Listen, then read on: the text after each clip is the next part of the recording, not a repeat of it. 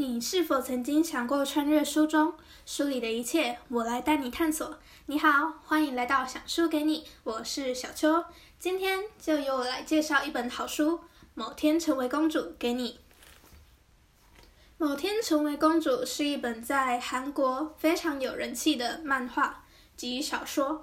小说是由 Plus 老师主笔，然后再经由 Spoon 老师将其改编成漫画。变成同名小说，那这本书我先算成漫画好了，因为我只有看漫画。这本漫画呢，在青少年之间非常的盛行吗？盛行，非常的有人气，尤其是在少女间。它主要在讲述一位韩国的女性，她在生活上种种的不顺利。直到心里出现了一些难受的事情，导致想不开，所以吃安眠药自尽。结果一觉醒来，发现自己穿越到了不同的世界，有魔法，有神秘的生物。那他穿越到这个世界呢？其实是一本他其在生前看过的小说，叫做《可爱的公主殿下》。好哈，我也觉得这取名有点俗气，但是没有关系。那可爱的公主殿下主要在讲是讲述说，一位公主娜塔阿塔纳西亚，这个名字也是有够难念。还有另一位不是不是现任皇帝亲生的公主，叫做珍妮特。那人原先。阿塔纳西亚，简称纳西。纳西在不受宠的情况下长大，然后珍妮特的出现使他更不受宠，最后甚至被他亲生父亲所杀的故事。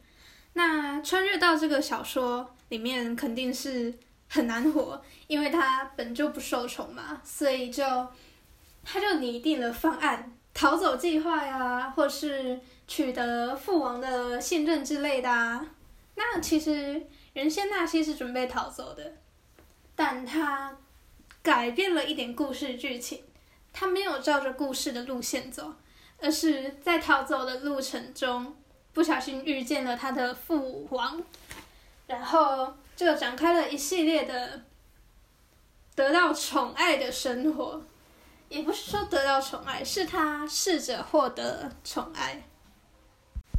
那原先纳西对他的父王也是不信任的，他认为他会像人族一样把他杀掉。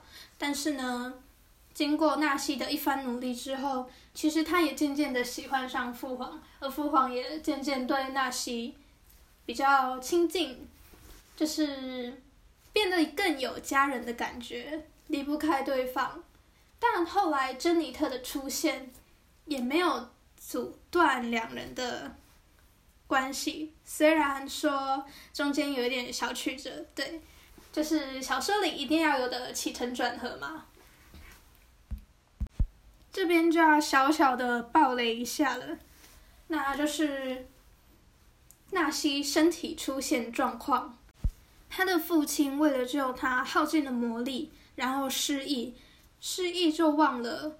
这段期间，他与纳西相处的过程是多么的快乐，多么的开心。在日后哦，他的父亲举办了一场宴会，而纳西到来，那他的父皇却说要把他拖出去，如果再出现在他眼前的话，就要把纳西杀掉。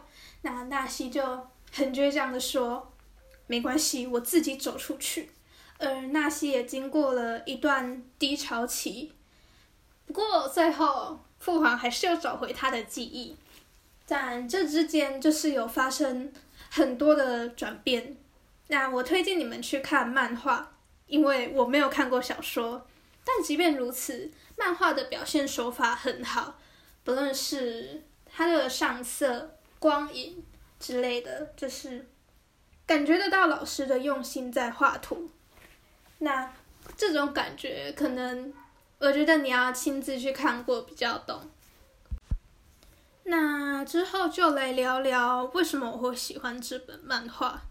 其实我没有看过小说嘛，但嗯，某天成为公主，其实这名字也有一丢丢的俗气，但它在 Light Webtoon 上面连载，然后因为这本漫画，我才去看了更多的漫画，对，就是这本书的类型呢，是我第一次接触到的，然后如果我之后再查看相同类型的漫画的时候呢，我也。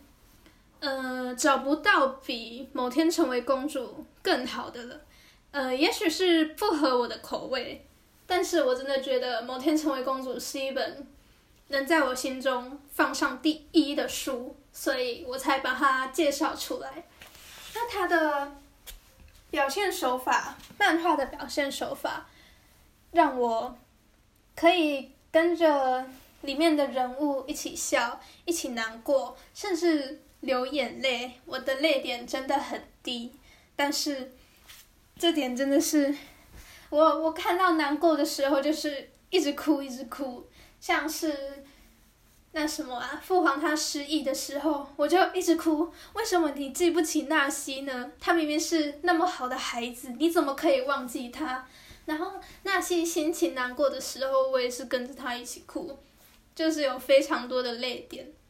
不过也有非常多开心的点啦，就是难过的情节比较能触动我的心，而我也非常欣赏纳西的态度，因为他从一个从韩国穿越到一个人生地不熟的地方，而且又是之前看过的小说嘛。那而且小说里面，他也经历了非常惨的命运。小说也是难逃死劫吗？不过他一点一点的克服，这让我非常佩服他。他也不放弃，就是失忆的父皇失忆的时候，他也不放弃帮他寻找记忆，也会偷偷的用魔法去探望他。而他的学习态度更是令人佩服。魔法在现代这种东西可是没有的，穿越到小说里还要学习魔法，魔法耶，这真的是一个我们完全不熟悉的领域。而他已经是内心已经是大人了，想必学习是很痛苦的吧？我一个学生都受不了了。你叫我背历史、地理、公民，还要叫我学习魔法知识，这点真的我要学习了，不然一直被当掉。尽管如此，它还是一本漫画，就算它描写的再怎么真实，它也是一个虚构的存在。我也只是想说，如果有一天我也能穿越到小说里面，我会不会？变成女主角，然后在上面大放光芒。嗯，一切都是虚幻的啦。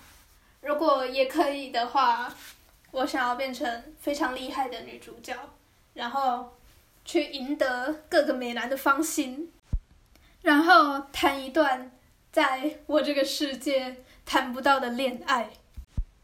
最后，请你们一定一定一定。要去看某天成为公主，因为很重要，所以说三次。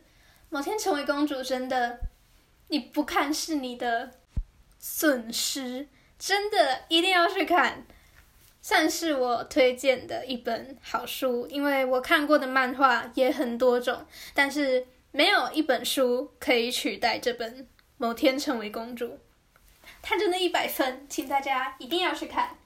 最后，我是小秋，谢谢你的聆听，我们下次再见吧。